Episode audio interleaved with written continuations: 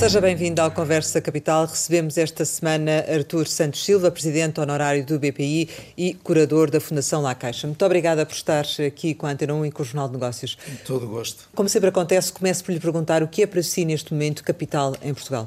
Capital é um bem escasso em Portugal.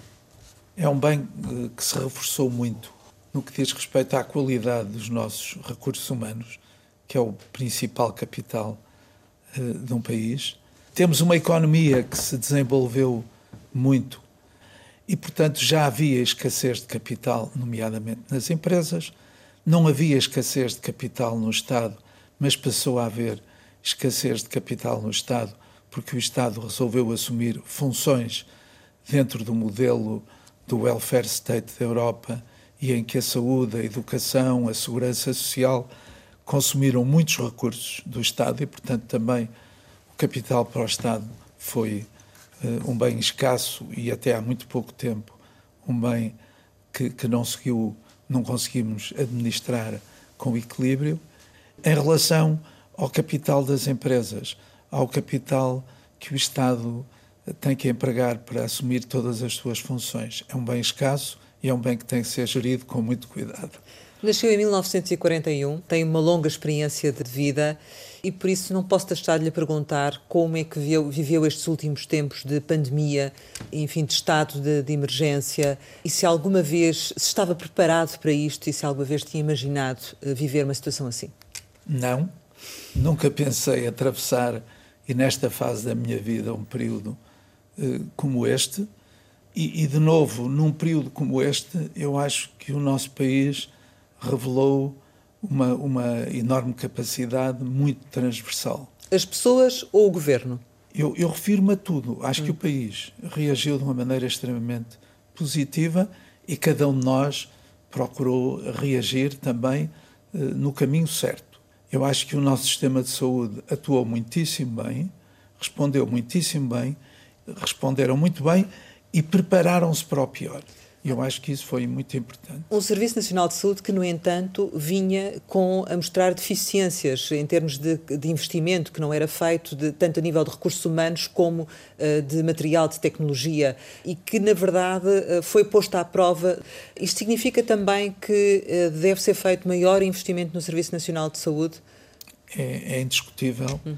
que o Sistema Nacional de Saúde não pode ser tratado como foi sobretudo desde o final dos PECs, salvo erro, PEC 3 e o PEC 4, e a partir daí, nos tempos da Troika, e mesmo a seguir, nós continuamos a ter grandes preocupações de reduzir o déficit e de cumprir tudo aquilo, o déficit público, e de cumprir tudo aquilo a que nos tínhamos obrigado, e o sistema de saúde, tal como todas as áreas de, de respiração e de ação do Estado, uh, ressentiram-se. E, e, portanto, a grande lição que temos que extrair desta experiência é que a saúde é o bem essencial. Começou por falar do, do, chamado welfare state. A saúde é a prioridade das prioridades no Estado Social? Do meu ponto de vista, sem dúvida. E, e acho, por exemplo, a organização do sistema de saúde que teve que responder no Covid foi também extraordinária. E, portanto, eu acho que capacidade de organização, muito bons profissionais, uma grande entrega àquilo que se faz, foi uma grande resposta da parte do sistema de saúde.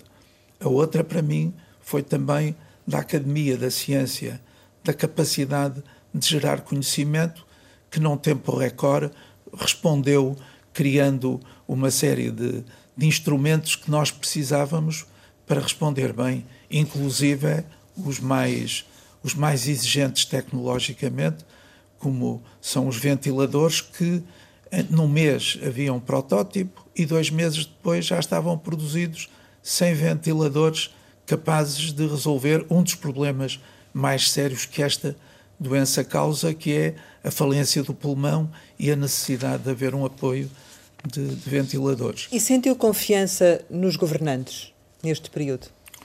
Eu acho que aí, eh, eu acho que nós respondemos muito bem, porque aos três níveis, portanto, Presidência da República, Parlamento e Governo, houve uma grande uh, sintonia de, de, como encarar o caminho, e eu acho que esse foi um, um ponto de partida muito positivo. Do meu ponto de vista, também o, o mais complicado seria o Parlamento, e no Parlamento a generalidade das forças com mais representação, no essencial, tiveram unidas naqueles, naqueles tempos mais exigentes e em que era pedido mais. Foi muito positivo também, do meu ponto de vista, ter havido permanentemente uma, uma informação. Portanto, os meios de informação tiveram um papel muito importante e um papel pedagógico muito importante nessa fase em que era preciso eh, que as pessoas estivessem conscientes dos riscos que corriam e dos riscos que faziam uh, correr os outros, mas as reuniões diárias de informação. Ainda agora vi um estudo do Imperial College que diz que Portugal foi dos mais fiáveis na, na divulgação de informação sobre os infectados, sobre os casos resolvidos, sobre os que estão em. Uh, em cuidados intensivos, sobre os mortos. Nós temos 70 e tal por cento dos casos que o país terá tido divulgados. Países como a Inglaterra, menos de 20%. A Alemanha, apenas 30%. Continua a sentir essa mesma confiança nos governantes e nas Eu, orientações que são dadas? O que temos agora com o desconfinamento é que, perante, para muitos, havia um caminho muito disciplinado, muito rígido, muito exigente, e com o desconfinamento começamos a ver algumas coisas que, que nos perturbam. Mas é muito importante, no, no dia a dia, haver um diálogo com o país. É muito importante ter reunidos os principais políticos, os principais cientistas, os principais responsáveis do sistema de saúde e haver uma grande troca de informação permita às pessoas. Esta, esta referiu o caso de Espanha e já agora, se me permite, eu estendia até à União Europeia para lhe perguntar se vai obrigar, já está a obrigar, mas de que modo é que pode obrigar a União Europeia a mudar? Não, eu, nesse aspecto, acho que a União Europeia, pela primeira vez, assumiu-se como uma potência económica mundial com as decisões recentes que a Comissão tomou mas em que há países reticentes, os chamados países frugais, estão contra o modelo de apoio económico que foi desenhado pela Comissão Europeia. Não lhe parece que há ainda uma prevalência do Estado-nação sobre o conceito de União Europeia? A União Europeia não é uma federação, não é um, um Estado federal, não é uma federação de Estados. Mas, é Agora, é tem... mas deveria ser uma potência. Mas deveria ser uma potência política e económica diferente e se não for uma potência económica, não é uma potência política. Embora seja tratado como tal, no âmbito de todos os grupos que temos, do G20 ao G9, temos, portanto, e do G5, temos as, a União Europeia, portanto, respeitada como tal, como força económica, mas ela só agora, na minha opinião, é que se assume como uma força económica exatamente porque ela foi capaz de tomar uma série de decisões que obrigaram a mobilização de recursos no mercado, que obrigarão, estou falando partindo do princípio que, tudo isto que está delineado vai avançar. Admitir também que vai financiar este esforço que vai fazer eh, com meios próprios, com impostos próprios. E depois, se nós compararmos os momentos, os grandes momentos de reconstrução da Europa, um foi pós-guerra e outro é este. E o esforço que está a ser feito, medindo aquilo que são os recursos que estão pensados para o plano de recuperação, para o programa de recuperação, eles têm praticamente a mesma importância relativa que teve a ajuda Marshall aos 16 países da Europa que beneficiaram na fase inicial do seu apoio e que foi apenas 3% do PIB desses mesmos países. Está, está otimista. Denote das suas palavras que está otimista. Não, eu estou otimista quanto, eu estou muito otimista quanto à, à, à circunstância, ao facto da Europa se ter assumido como uma potência, porque isto foi um fenómeno que atingiu todos por igual.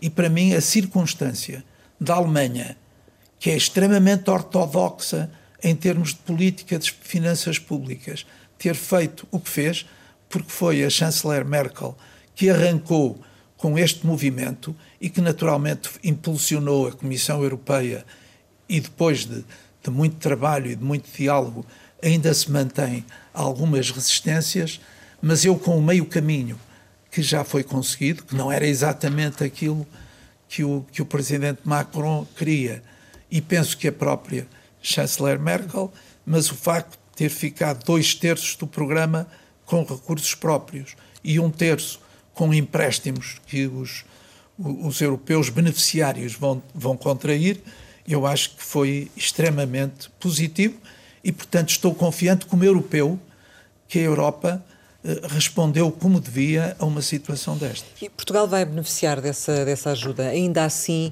eh, do seu ponto de vista, nós, eh, as previsões do Banco de Portugal, as últimas, apontam para uma redução de 9,5% do, do PIB em 2020. Como é que se recupera, enfim, de uma quebra deste, desta dimensão?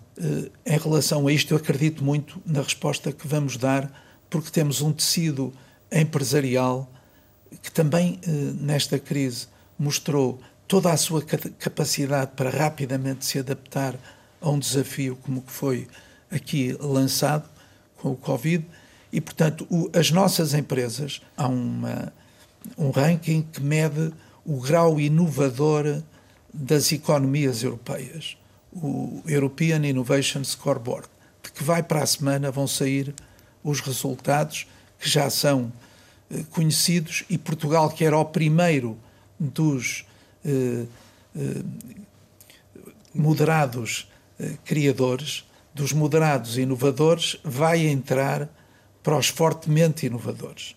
Se o potencial inovador está lá, eu acredito muito que um tecido feito de pequenas empresas, de médias empresas, como é em geral o nosso tecido exportador, evidentemente que há grandes empresas que também dão um grande contributo para as nossas exportações, eu penso que pela nossa capacidade, eu acredito que a economia e a sociedade no plano empresarial vai dar uma, uma boa resposta. Há essa capacidade, mas o que também é verdade é que uma das características do tecido empresarial português, não, não como um todo, mas em boa parte, é, é o alto grau de endividamento das empresas e a sua falta de capital. Esta crise não vai acentuar ainda mais esse cenário de falta de capital eh, e de recursos financeiros e, portanto, de, de serem capazes de dar a, de dar a volta a, uma, a esta situação? Olha, eu acho que as políticas europeias e as políticas nacionais, e eu nas políticas europeias ponho o papel do Banco Central Europeu.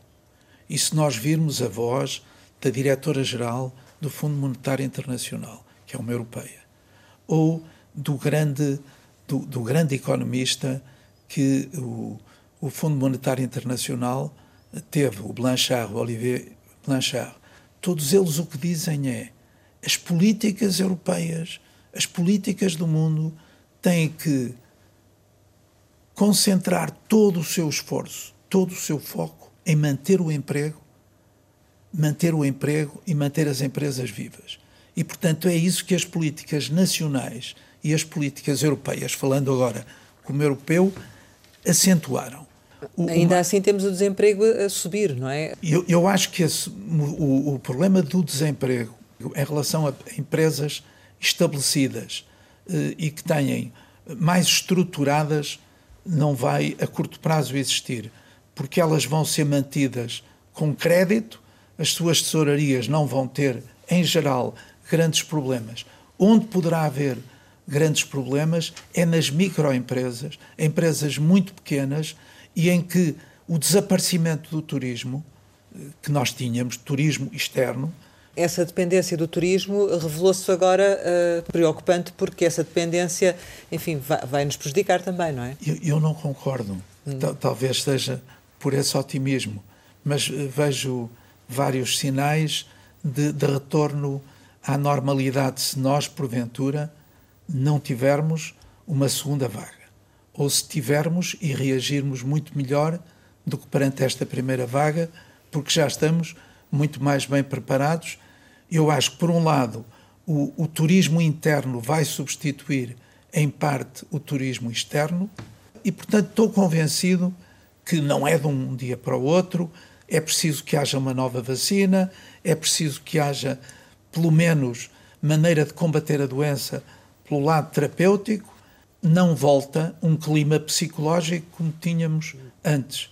Mas acredito que dentro de um ano o caminho que nós seguimos e os sucessos que tivemos também nessa área são sucessos que nós vamos recuperar. O que é fundamental apoiar o emprego, porque destruir emprego demora 10 anos a recuperar. São os tais custos sociais, não é? Exatamente. Ou seja, esta, esta situação teve custos sociais. Há pessoas no desemprego, há pessoas a passar fome. Uh, esses custos sociais, do seu ponto de vista, estão a ser devidamente avaliados, devidamente ponderados ou não? Eu espero que estejam. Portugal, em termos de indicadores de pobreza, tem uma situação que é muito próxima. O principal métrica é, é o indicador de Gini. E nós temos praticamente o mesmo indicador que tem a média da União Europeia.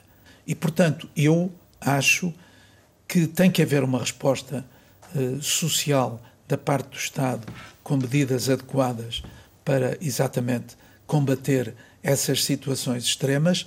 Temos organizações na sociedade civil que têm tido um papel extraordinário uh, na mobilização de meios para ajudarem a combater uh, esse tipo de, de situações e, portanto, eu espero que exatamente manter-se o emprego, porque o grande problema é haver quebra de rendimento nas pessoas e para conduzir a esse tipo de situações.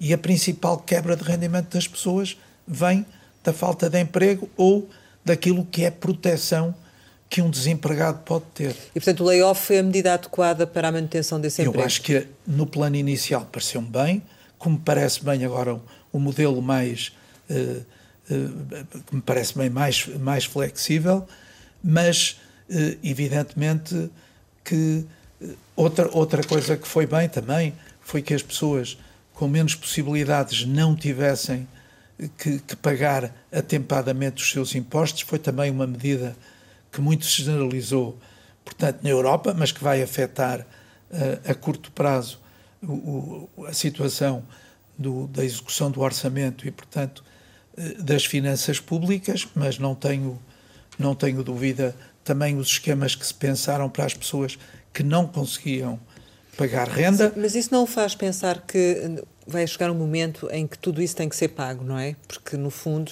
essas situações são situações de crédito, as situações de moratórias. Uh, nesse momento posterior, não se, não, a economia não se vai ressentir disso, as pessoas não se vão ressentir disso e não vamos ter ainda mais desemprego, mais empresas a fechar? Daqui a um ano, admito eu, daqui a um ano, estamos em condições de avaliar quais são as empresas que têm viabilidade, que são sustentáveis que num quadro envolvente melhor, tal como eram antes, capazes de viver, vão ser capazes de viver e se desenvolver, e haverá naturalmente outras que não que foram muito afetadas e que será irreversível o quadro de mercado que elas vão ter no futuro para sobreviverem. Mas eh, eu acredito é no crescimento económico o governo, o primeiro-ministro, nomeou para conselheiro especial uma pessoa certamente conhecerá bem, António Costa e Silva, foi presidente da Partex quando o senhor uh, liderou a Gulbenkian. O que eu lhe pergunto é, conhecendo o que conhece de, de António Costa Silva, que plano de retoma económico é que ele poderá elaborar que seja tão diferente da matriz que atualmente o país tem? Eu acho que não é Portugal não é original nestas matérias. Se olhar para o que se passou em Itália, o senhor Colau, que era o o CEO da Vodafone foi desafiado pelo governo, mobilizou eh, cerca de 20 pessoas, foi convidado pelo governo para pensar o que é que devia ser a estratégia uh, da Itália Sim, para os Macron próximos também anos. desafiou o Olivier Blanchard e também... e todos, um grupo de, de sábios franceses, internacionais, para ajudar. Eu acho que é um, é uma, é um, é um caminho, portanto, uh, possível a seguir, Acho que ninguém faz sozinho um plano e, o, e uma pessoa com as qualidades do, do professor António Costa e Silva, aquilo que vai fazer, seguramente, é falar com as pessoas, é, sobretudo, ser um, um dinamizador, por um lado, junto do governo e de todas as estruturas dos vários ministros que têm que estar envolvidos num programa destes e, e a sociedade. Quer dizer, há, uh, todos Mas os do que eu conheço, que contributos é que acha que ele poderá trazer de diferentes? Olha, ele é um homem muito culto, uh, no plano profissional muito exigente, muito criativo e muito humano e muito simples. E eu acho que é um conjunto de qualidades que, que não é fácil uh, encontrar.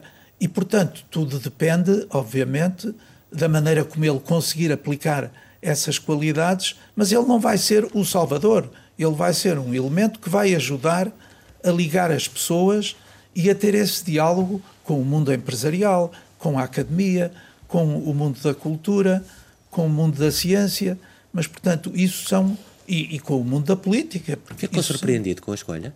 Não fazia ideia de que se ia caminhar para uma solução destas.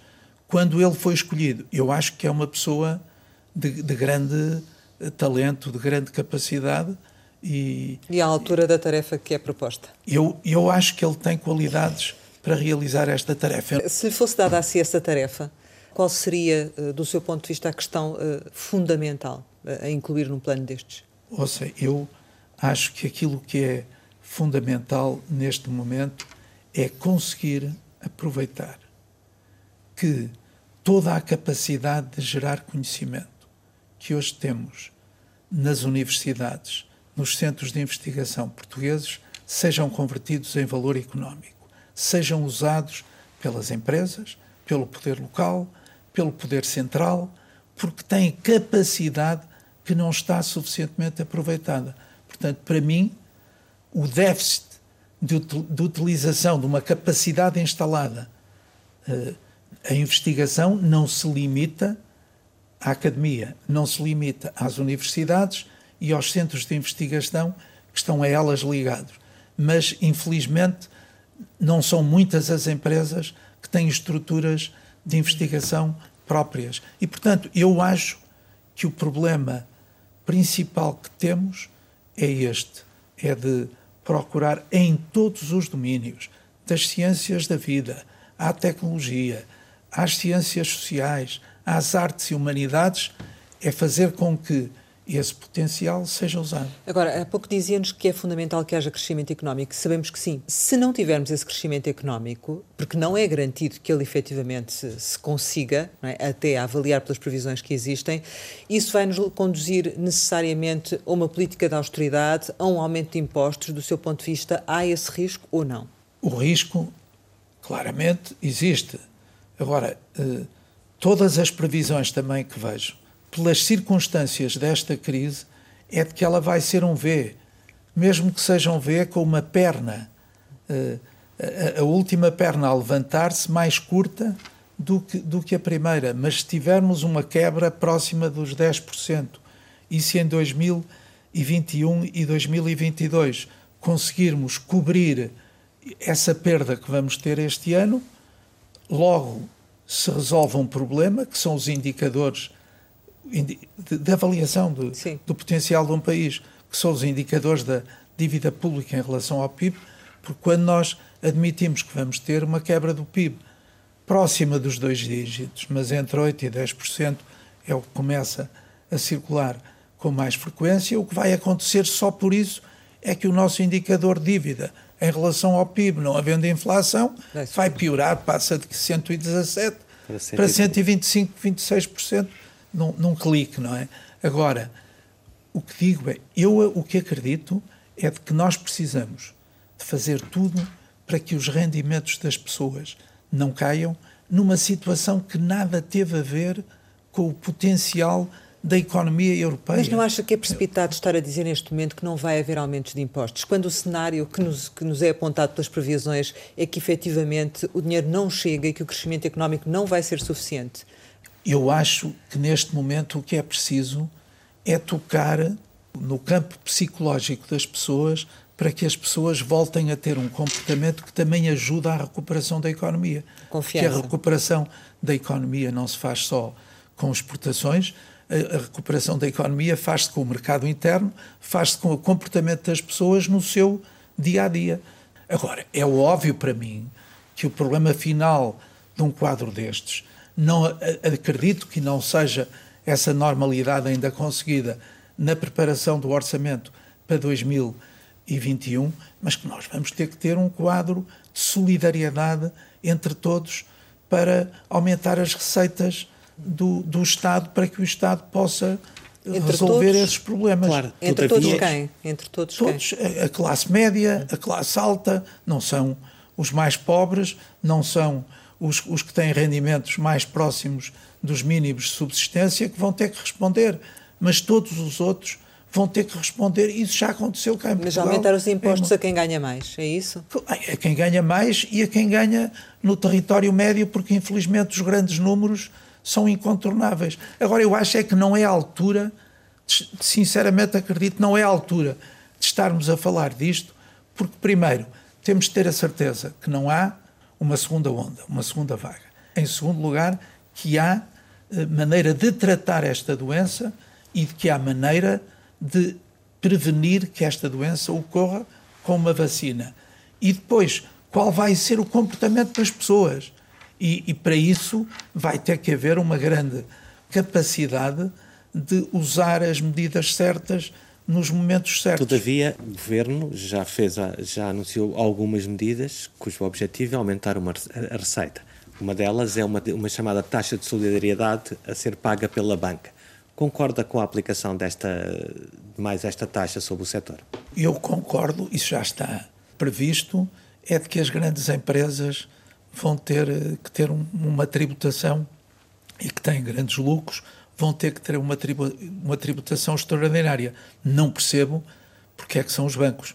Porque é que os bancos, só os bancos, e com o, o impacto que eh, vencer o choque socioeconómico desta crise vai ter para os bancos, que naturalmente vão ser o, o, o primeiro sofredor com uma economia que vai ter um ajustamento Portanto, esta grande. taxa devia Agora, ser eu acho que devia, devia, ser uma taxa para, para as grandes empresas, mas isto devia ter, do meu ponto de vista também, a Europa vai ter uma série de proveitos de setores que está a pensar, de impostos, numa, numa série de setores que tinham escapado à tributação na, na, na Europa e, do, e de outra maneira.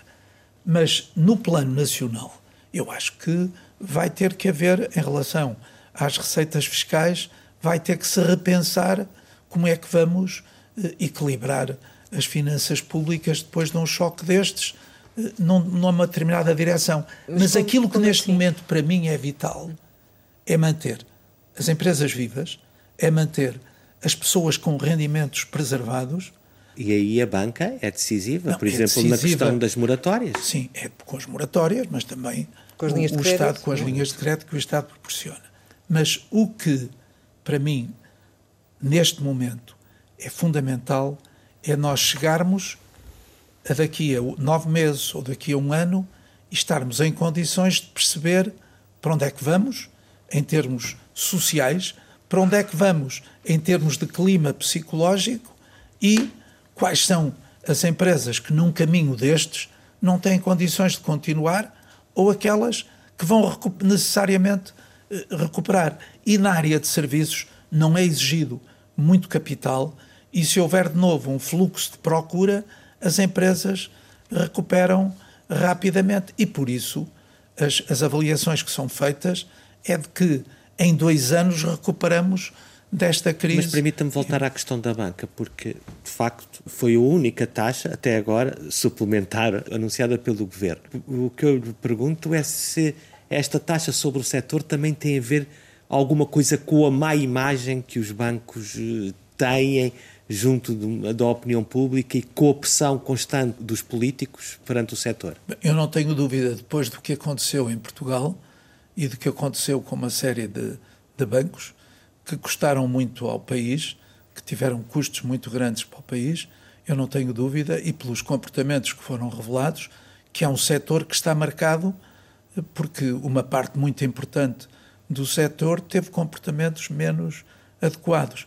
Eu não queria, em relação à banca e à situação na banca, fazer muitas considerações, mas sobre a sua questão, e pedia para não uh, uh, desenvolvermos o nosso diálogo nesse território, mas não tenho dúvida de que, respondendo à sua questão, a credibilidade dos bancos foi seriamente abalada por comportamentos altamente indesejáveis de entidades muito representativas do setor. Porém, acho errado tributar os bancos, mais uma vez, é a terceira vez que há um imposto dirigido eh, para os, os bancos, quando o problema é um problema se é de grandes empresas que têm mais lucros, como é natural, uma grande empresa com muito mais altos capitais eh, tem mais tem mais lucros e ela e ela eh, tenha um, um fazer um esforço dentro dessa solidariedade que vai ser exigida a todos os níveis, na minha opinião, a todos os níveis. Ninguém vai ficar imune que possa, ninguém vai ficar imune, portanto, a responder, como a história a nós todos, aos mais velhos como eu, bem nos mostrou, mas em relação uh, a isso, acho que se queriam, num primeiro momento, uh, ir buscar algumas receitas e dar um sinal, acho que era às empresas que tiverem lucros acima de X ou de Y, ou cuja dimensão de capitais seja superior, usarem dois ou três indicadores para definirem mas achava desejável. uma tributação mais geral. Achava desejável que isso fosse feito em coerência com um conjunto de medidas fiscais que eh, mostrassem quem vai pagar o quê. O facto da banca se estar a financiar também a juros mais baixos por via de, do apoio do BCE pode também ter sido, enfim, uma justificação do seu ponto de vista ou não? Porque a banca também foi chamada a ajudar nesta crise, não é? Como provavelmente sabe, sabem, um quadro de juros baixos é um quadro que não permite aos bancos terem uma margem financeira adequada. Mas, portanto, dito isto, eu acho que o maior beneficiário, os maiores beneficiários de taxas de juros baixas, somos todos nós que tenham dívidas, porque os particulares estão a pagar pelo crédito à habitação, como eles estão referenciados às taxas de mercado, estão a pagar taxas de juro e ainda bem muito baixas, portanto, quem tiver empréstimos à habitação não tem, em relação ao serviço dos juros, não tem um grande encargo e o Estado. Quer dizer, se realmente o Estado não se pudesse financiar há 10 anos neste momento, o nosso spread é de, é de meio por cento, 55 pontos base. E, portanto, nós estamos a poder financiar-nos em condições privilegiadas só porque o, o, o, Banco Central Europeu, como o Fed nos Estados Unidos, estão a fazer isto e o Estado está-se a poder financiar com taxas de juros muito baixas. Se não fosse assim, ou se não for assim num quadro diferente, e nada aponta para que nos anos mais próximos isto se altere, pelo contrário, eh, nós, se tivéssemos que pagar mais juros da dívida pública, tínhamos que ter mais impostos, inevitável. O maior é? beneficiário imediato é o Estado. Neste momento, a dívida pública que está no meio de investidores estrangeiros eh, é menos do que um quinto. Neste momento, o BCE, grande parte da dívida pública portuguesa que está no exterior, está no BCE, só está no BCE porque o BCE a compra e, portanto, intervindo no mercado, reduz o preço do, da, da, dívida portuguesa. Hum. Mas, eh, do seu ponto de vista, a, a, banca também nesta crise correspondeu às expectativas que eram depositadas na sua atuação e, e ajudou também o país? Eu, eu, eu, sobre isso não tenho dúvidas, porque acho que, nos casos, a banca antecipou-se, na outra, em relação às respostas que o governo deu, a banca excedeu, isto é, mas e depois? O que é que vai acontecer à banca? Eu acho que os bancos estão muito bem capitalizados, em geral. Foi exigida uma capitalização muito alta, exatamente para poder absorver choques eh, de, de crises como esta. O, o sistema está mais concentrado, não apenas em Portugal, mas na Europa. Houve uma concentração que foi na sequência da anterior crise, e acho que neste momento é deixar empresas e pessoas respirar até que voltemos um quadro mais normal. Hum. E isso acho que foi feito. A Fundação uh, La Caixa destinou, creio que, um milhão e meio de, de, euros também a projetos de inovação ligados ao Covid. E é necessário, do seu ponto de vista, encontrar soluções para, também para esta crise sanitária e criar alguma prioridade a esse nível para, com estes projetos, por exemplo, conseguir ultrapassar algumas dificuldades? O papel dominante da atividade da Fundação La Caixa é, sobretudo, o setor social. E é, sobretudo, apoiar as áreas mais vulneráveis da sociedade. Os mais novos em pobreza, os mais velhos em solidão e com baixos apoios para poderem suportar uma fase final da sua vida da maneira mais conveniente, que são as zonas mais frágeis. As pessoas que têm dificuldade em entrar no mercado de trabalho, também criar-lhes condições para o fazerem. Uh, Acresceu e, agora este, esta não, questão, não é? Portanto, isso é, isso é o lado social. É o core. A intervenção social, que tem aí 55% a 60% do orçamento da Fundação, uh, que ano passado foi 550 milhões de euros, portanto, e em que o, a área social absorveu 60%. Depois temos uma tradição, sobretudo no final do século passado e neste século, de grande também aposta na cultura, porque é um meio que contribui para a formação de todas as pessoas, de todas as idades, e, portanto, isso também está. A área cultural, cerca de 20%. E neste momento, a passar os 20%, a, o, o apoio à ciência, porque se considera que o apoio à ciência é fundamental para criarmos uma sociedade mais igual, uma sociedade em que as pessoas não tenham uh, umas umas oportunidades e outras não tenham acesso a elas.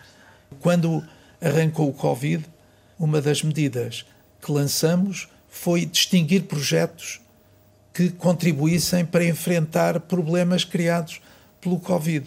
Inovação. Vacinas, eh, os ventiladores, o que fosse, os, os testes.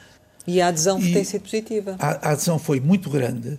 A nível ibérico, houve seis projetos distinguidos e nós tivemos dois portugueses distinguidos, portanto, um terço. Um foi um projeto de uma vacina aqui de uma investigadora da Faculdade de Farmácia de Lisboa e a outra, o CEIA, que foi a produção num mês de um protótipo de ventilador e em dois meses os primeiros 100 e que penso que vai ter sucesso. Mas nós temos o mais importante e que foi renovado o acordo que temos com o Ministério da Ciência, que é um apoio à investigação na área da saúde. Em quatro famílias de doenças neurodegenerativas, cardiovasculares, infecciosas e oncológicas. O, esforço anual do, começou em 12 milhões há três anos e que se aproxima dos 20 milhões por ano e em que normalmente competem 600 projetos de Portugal e Espanha e graças ao alinhamento feito com o Ministério da Ciência, há um grande investimento feito pelos investigadores a prepararem um projeto há um grande custo depois de avaliar todos os projetos. E, portanto, o Ministério da Ciência, através da FCT, achou que uma boa solução para estimular e apoiar os nossos investigadores era de que aqueles que não estivessem nos 20 melhores, mas que estivessem nos 60 melhores, que fossem todos eles excelentes, 3As e excelentes, os que estiverem a seguir o mesmo número e no mesmo montante é financiado pela FCT. E, de certo modo, esta questão do Covid acabou por, se calhar, também fazer com que as pessoas olhem com outros olhos para, para a ciência, para a investigação e que prezem um bocadinho mais aquilo que os nossos investigadores fazem, não é? Eventualmente. Sem dúvida. Eu acho que tem que haver mais dinheiro para o reequipamento do nosso sistema de saúde, que é o maior ativo da nossa democracia. E, e vai ter que haver também condições para que as organizações que mostraram que tinham muito boa capacidade de resposta ainda sejam melhores. E, e a ciência é, é, incontornável. Falámos aqui da, da necessidade de, de, da economia recuperar, falámos da banca, mas depois há, há, também esta envolvente, que é a componente política. Qual é que espera que seja o comportamento político daqui para o futuro para ultrapassar esta, esta pandemia, esta crise? Olha, eu acho que uh, os, os, políticos, nomeadamente os, os, dois poderes onde, onde a proximidade à ação é mais relevante ou, ou, a legitimação da ação é mais relevante, que é o Parlamento e o, e o governo, em relação a esta pandemia, têm que tirar lições daquilo que foi feito. Isto é, um permanente diálogo, uma permanente troca de informação e um ir e vir, e portanto ouvir os outros e procurar, naquilo que os outros tenham razão, incorporar nas, nas suas propostas. Eh, acho que é muito importante haver um investimento grande no diálogo com todas as, as forças políticas, com as forças sociais, porque é a melhor maneira de manter todos no mesmo barco, num barco que vai ter pela frente um mar agitado, um mar difícil e em que nós temos de que temos que sair vencedores. Preocupa a existência, eventualmente, de algumas posições mais extremadas e de alguns extremismos? Portugal tem uma sociedade extremamente aberta aos outros. Também não tem havido. Nós fomos. Eh, quadruplicamos a cota que nos foi atribuída, mas os imigrantes e os não, refugiados não, não, não têm vindo para cá. Mas nós somos muito abertos aos outros e eu acho isso formidável. Depois, apesar de termos tido um regime que tivemos, e comparativamente o regime ditatorial que tivemos durante quase 50 anos, nós não temos isso existia na sociedade portuguesa à altura. Nunca vimos ninguém assumir-se uh, por esse lado. Só agora surge um embrião de extrema-direita que nem é considerado o Chega. Mas esse embrião não, não poderá crescer? Não, não há condições para esse embrião crescer, do seu ponto de vista, em Portugal? Eu acho que numa sociedade desigual como a nossa, numa sociedade em que há tantos pontos vulneráveis como a nossa, eu não acredito que um partido radical tenha condições para prosperar. Até ver o que nós temos é, é, um, é um sistema em que eh, radicalismos desse tipo, e nomeadamente depois com atitudes discriminatórias por raças, por credos, por eh, religião ou cor, eu não vejo, ou ideologia, eu não vejo no nosso eh, país acontecer felizmente. Poderíamos é um ficar problema. muito mais tempo aqui a conversar consigo, mas temos de, de terminar claro. e no final destas conversas costumamos lançar sempre umas palavras para uma resposta muito rápida. A primeira é Moledo. Moledo é um encanto, gosto muito, ainda bem que falou em Moledo. É um entorno que gosto muito de viver eh, ao longo do ano e, sobretudo, no, no período de agosto. É, para, é lá que tenho uma casa, é lá que vou. Eh, hoje não é tão Moledo, mas é, é, muito perto de Moledo, que tem uma casa e é uma zona do país de que gosto muito. Gulbenkian. Foi uh, indiscutivelmente a função na vida que exerci com mais responsabilidades, com mais entusiasmo. É uma instituição extraordinária. Carlos Costa.